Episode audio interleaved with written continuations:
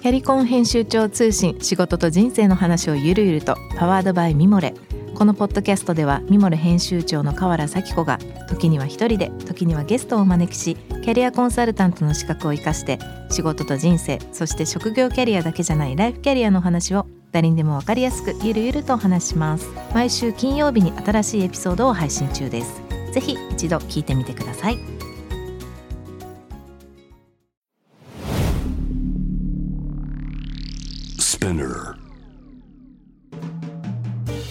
ナビゲーター中道大輔です。Vision to the Future with Forbes Japan このポッドキャストは物事人の魅力を引き出すことで日本のカルチャーの価値を再定義し世界と共有するコミュニティプログラムです。ショートコンテンツ Vision to the Future Stories と題して毎週水曜日金曜日日曜日に Forbes Japan よりピックアップしたニュースをお届けしております。さて、えー、今日ご紹介するトピックはですね7月の10日に、えー、発表されました。これはオフィシャルの、えー、コラムニスト渋谷一郎さんのコラム。今行くべき観光地。瀬戸内が世界で評価される理由は？という内容なんですけれども。簡単に内容をご説明させていただくと、まあ、この瀬戸内、まあ、結構皆さんも今ね最近行かれてる方も多いんじゃないでしょうか。僕もだったかな。3年4年ぐらい前に行きましたけれども。この日本で唯一2019年にですね、ニューヨークタイムズが選ぶ行くべき観光地の第7位に選ばれたということで、まあ、ちょっとその背景から、まあ、今世界が瀬戸内に注目されるということで、まあ、今度ね、あのー、2023年には広島にて G7 のサミット開催されるということでもありますので、まあ、いろいろな意味で、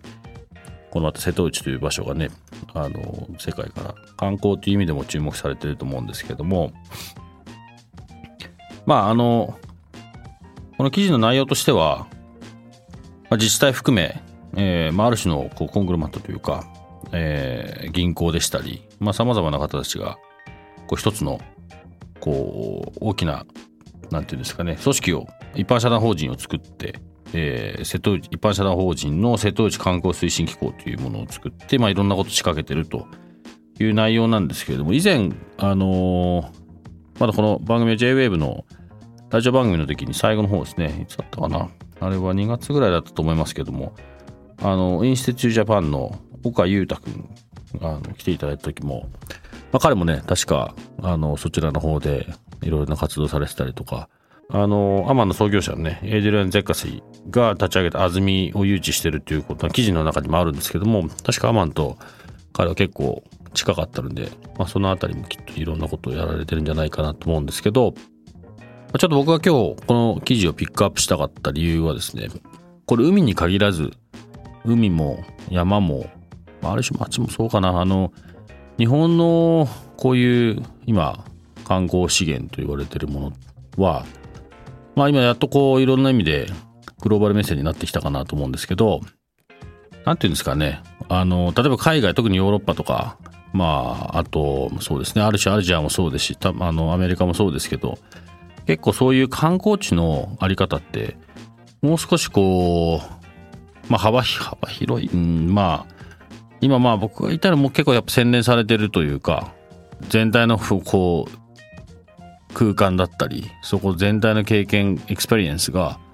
もう少しいろんな幅を持って大人も楽しめるような空間になってたり、本当にデザインがしっかりされてたり、まあ単純に新しいものっていうことではなくて古い建物と新しいものが融合してたり、まあ、いろんな形でこう特に大人の観光大人のこう休暇ホリデーバケーションといったようなところには、まあ、それなりのこうものがあると思うんですけど日本ってなかなかそれが少ないなっていうのをこうずっと最近思ってまして例えば冬の山、まあ僕なんかスキーよく行くんですけど、まあニセコなんかそういう意味だと結構前を向いてるかなと。ただ僕個人的にニセコは、なんていうんですかね、もうなんか日本じゃなくなっちゃってる気がするので、うん、あんまりこう、なんか違うかなとこう思うんですけど、もうちょっとその、日本のね、あのー、単純にこう、外資が入って、外国っぽくするんじゃなくて、何かこう日本の中でのそういうあり方というか大人も楽しめるような空間ホリデーみたいなものがもっともっと日本にはあるべきかなと思うんですよね。なんかこう旅館とか民宿とか、まあ、そういう場所もそうなんですけど地方でねきちんとした世界に通用する日本らしい衣食住みたいなものがもうちょっとできるといいなと思いますしなんかそこに可能性すごい感じるんですけどね。皆さんどう思いますかね。結構この瀬戸内のこの、まあ、この記事見ていただくと分かるんですけどまあなんかそういう風になってるんですよね。ただまあやっぱ残念なのはやっぱりそのまあ先ほど話したアマンのこともそうですし結構、まあ、分かりやすいんでしょうね外資が入るでなんか外国っぽくするというかなんかそういうことじゃないくて僕たち自身もちょっとねそろそろ本当にこういうこと真剣に考えるべきかなと。でうんまあある種の自分たちのカルチャーみたいなことがきちんとグローバルの人に表現されてまあそれをまあ目的というか楽しみにね来てくれるような海外からの人。また海外の人だけに何かというよりかやっぱ自分たち日本人がどこまで楽しめてるかっていうところは結果的にはとても大事になると思うのでちょっとねそういうそういうこう意識というかイメージというかプロジェクトも含めて、えー、もっともっとねこういう形が出てくるといいなと思います。皆さんの周りではどうでしょうか？皆さんのホリデー今もうねコロナで海外行けなかったのでいろいろ国内回ってらっしゃる方もいらっしゃると思いますが何でしょう？こういう場所もしあったりとかねなんかこういう活動とかしてるとか楽しそうだなというかねあのー、結構参考にしなきゃいけないことたくさんあると思うのでもっとその輪を広げていければと思いますのでもし何かこんなのあったよとかこういうやり方がいいんじゃないかみたいなことがあればぜひぜひ Twitter の方でも教えてください。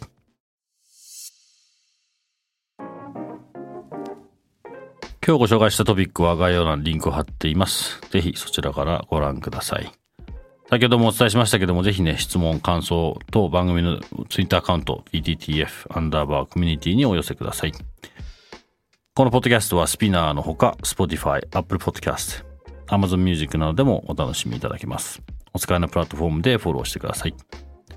そして毎週月曜日には様々なゲストと共にお送りするゲストトーク、エピソードが配信されます。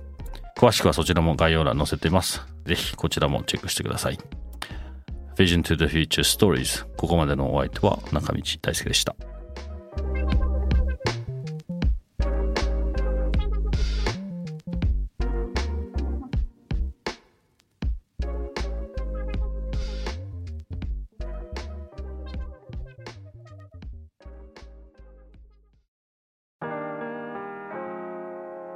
美容家の神崎恵と編集者の大森洋子でお届けする雑談ポッドキャスト「ウォンと私のお名前なんての?」